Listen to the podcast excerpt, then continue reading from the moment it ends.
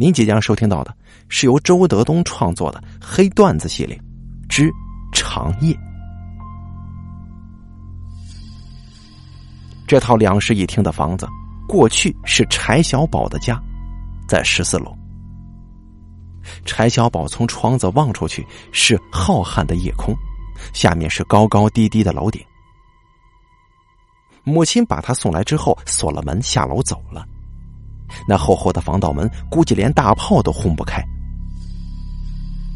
柴小宝的心似乎踏实了一点昨天晚上，柴小宝杀了人。他没想到人的肚子那么软，硬实的程度竟然比不上一个西瓜。这个人叫胡青，是市田径队的标枪运动员。这个家伙很奇怪。平时不爱说话，一双厚厚的眼皮总是耷拉着，好像永远都是那样的无精打采。可是，一到了赛场上，他就变成了遭遇红色的公牛。这套房子曾经是柴小宝跟他老婆的新房，他们在这里度过了一年半的幸福时光，然后老婆就被胡青给夺走了。从此，柴小宝就回到父母家住了。他实在是咽不下这口气呀。昨天晚上，柴小宝得知胡青一个人在家，就带着三角刮刀去了。胡青刚刚打开门，柴小宝就扑上去，把三角刮刀扎进了他的肚子。那一刻，他愣愣的看着柴小宝，眼皮越来越重，眼神越来越困倦。终于趔趄一下，摔倒在门口了。柴小宝转身就跑回了父母家，他脸色苍白，全身颤抖，一夜没睡，时时刻刻怕警察破门而入。早上，他终于对母亲说了这件事，他母亲差点当场就晕倒。天黑之后，母亲就偷偷的把他锁进了这个房子，他嘱咐母亲。妈，如果有人问我，你就说我我离家出走了，下落不明。时间一分一秒的过去，柴小宝不敢开灯，一个人坐在沙发上发呆。由于柴小宝长时间不在这里居住，电停了，水停了，气也停了，家具也乱七八糟的摆放着，这更像是一个仓库，没有一丝一毫的人气。母亲走的时候对柴小宝说：“明天一早会给他送食物来。”柴小宝在黑暗当中想起母亲，想起老婆，突然很想哭啊。月亮默默的升起来，这个房子里安静极了。柴小宝轻轻的走进卧室，合衣躺在床上，脑子里总是浮现胡青临死之前的模样。他穿着一身纯黑色的运动服，裤脚跟袖口是紧口的，有两圈白色条纹。那双茶色的眼睛定定的盯着柴小宝，眼光越来越暗。不知道过了多久，他仿佛听见防盗门轻轻的响了一声，是母亲不放心又返回来了吗？柴小宝爬起来，走出卧室，朝门口看了看，没有人呢。他的心一下子又提了起来。既然没人，那刚才是什么声响？他觉得自己太疑神疑鬼了，警察不可能这么快就找到这里吧？他回到卧室想继续睡，可是他刚坐在床上，又站了起来，突然感觉到。不对头啊！他蹑手蹑脚的走出去，眯着眼睛朝门口看了看，然后他倒吸一口凉气呀。这门口躺着一个人，脸朝下，趴在地上。这个房子里怎么莫名其妙的出现了一个人呢？柴小宝颤颤的喊了一声：“是是谁啊？”趴在地上的人没有一点反应，柴小宝的脑袋轰隆一声就炸了，这直撅撅的姿势，这这分明就是一具死尸呀！他借着月光紧紧的盯着这具死尸，他渐渐的看清了，他穿的是一身纯黑色的运动服，裤腿跟袖口是紧口的，有两圈白色的条纹。他是死在门口的胡青啊！柴小宝好像是一下子被人抽掉了骨头，他惊恐的四下看了看，是四楼啊，他可不能跳出去。这唯一的出路就是这扇防盗门。可是死尸横躺在那儿，他绝对没有胆量跨过它。不过他总不能跟一具恐怖的尸体在这个房子里度过漫漫长夜吧？他必须冲出去。想到这里，柴小宝慢慢的朝前迈步了，他离那个死尸也越来越近了。死尸的脑袋朝着门。这个姿势有点像是一个大字。现在，这黑乎乎的死尸纹丝不动，但是笨蛋也能够想出来，那种安静一定是一个阴谋。柴小宝知道，他的腿刚刚跨过那个僵直身子的时候，他一定会猛地抱住自己的。他走到死尸前面，哆哆嗦嗦的抬起脚，迈过了他的胳膊。哎，这死尸竟然没动呢！现在他的另一条腿也成功的迈过了死尸的胳膊，站在了门前。他迅速的伸出手要拉开防盗门的大锁，可是锁没开。柴小宝突然意识到。这外面是反锁着的，他一步跳过死尸，踉踉跄跄的退到卧室门口，死死的盯着那个死尸。完了，今天晚上他必须要跟这具死尸在一起了，而这漫漫长夜才刚刚开始呢。现在。唯一的办法是给家里打电话求助，可是房子的电话早就停机了，而且他连手机都没带。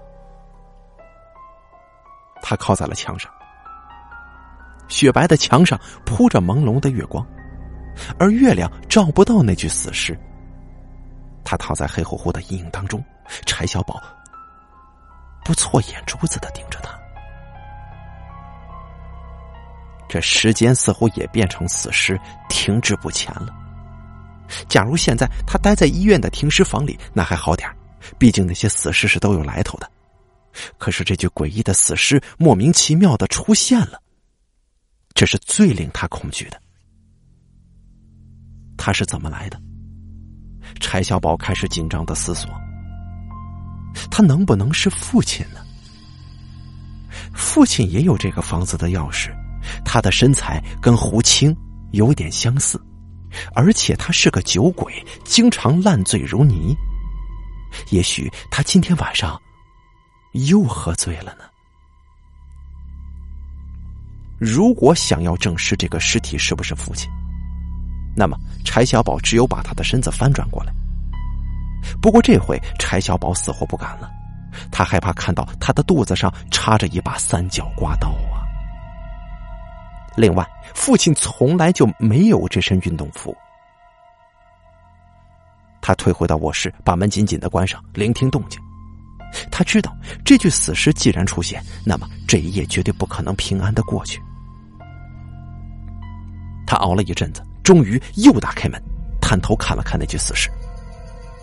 他的胃抽搐了一下，那具死尸依然在那里躺着，但是柴小宝却看出。他的姿势好像跟刚才不一样了，他摆出了一个奇特的姿势。什么？他动了？柴小宝抖抖的朝前走了几步，弯下腰仔细看，这死尸呈现的是一个制标枪的造型。柴小宝的魂儿都飞了，他跑回卧室，把门紧紧的关上。他现在已经可以肯定，这具死尸就是胡青无疑了。这房子里没有一点动静，只有柴小宝病态的心跳声。整个世界都睡了，只有一个活人跟一个死人隔着门板在不停的对峙。柴小宝不知道现在几点了，也许时间已经过了午夜。他想打开卧室的门，想去看那具死尸一眼，但是他却不敢。他坐在床上一动不动，等待天明。不知道过了多长时间，他听见外面又有声音了，很轻微，就像是一双袜子在地板上行走。他打了个冷战，轻轻的站起身来，走到卧室的门前，无声的拉开门，伸出头朝死尸看了看。他悚然一惊，死尸已经转过来，脑袋朝着卧室的方向了，但是。他依然脸朝下，趴在地上。柴小宝猛地关上卧室的门，惊恐的四下张望。他希望能够找一个结实的家伙拿在手中。这卧室里除了一张床，空空荡荡的。最后，他看见了在窗台上的一只白色花瓶。他走过去，抓在手中。实际上，这只花瓶连老鼠都打不死啊！不过，外面又没有动静了。他静静的等待了很长时间，悄悄的拉开门。那具死尸已经爬到了客厅中间的位置。尽管他的脸依旧朝下趴着，但是柴小宝分明的感觉到他前进的姿态势不可挡。柴小宝猛地把手中的花瓶朝他摔过去。但遗憾的是，花瓶并没有打中他，而是在他的脑袋旁边摔碎了。那声音惊天动地的。接着，他再一次把卧室的门关上，缩在房间的一角，瑟瑟发抖。现在他连花瓶都没有了。屋子还是那样寂静。柴小宝紧紧的攥紧双拳，他感到手心里空空的，肠胃里空空的，整个世界都空空的。不好了，又有声音了，好像有一双手在抚摸卧室的门板。柴小宝不能再等了，他孤注一掷的走过去，停在门前，猛地把他拉开。死尸直直的站在他的面前。正是高大的胡青，他的脸在月光之下显得十分苍白，那绝对不是一张活人的脸。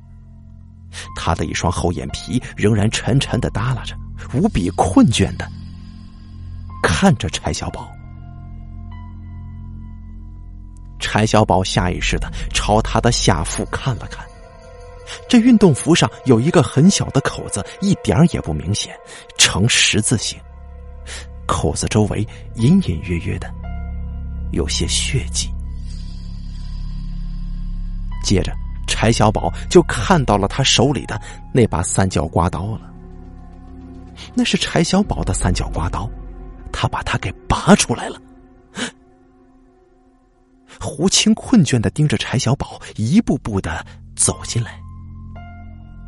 我来还你的刀子了。胡青怪声怪调的说：“柴小宝连连后退，不，不管他同意不同意，刀子还是还给他了，就插在他的下腹部。昨天呢，柴小宝的那一刀扎的并不深，这个体格健壮的标枪运动员跌跌撞撞的跑下楼，拦住一辆出租车去了医院。”他在医院只躺了一天。晚上，胡青来到了柴小宝的家，发现他不在。出来的时候，他看到了柴小宝的父亲醉卧在楼道口，而他就从这个醉鬼的身上翻到了钥匙。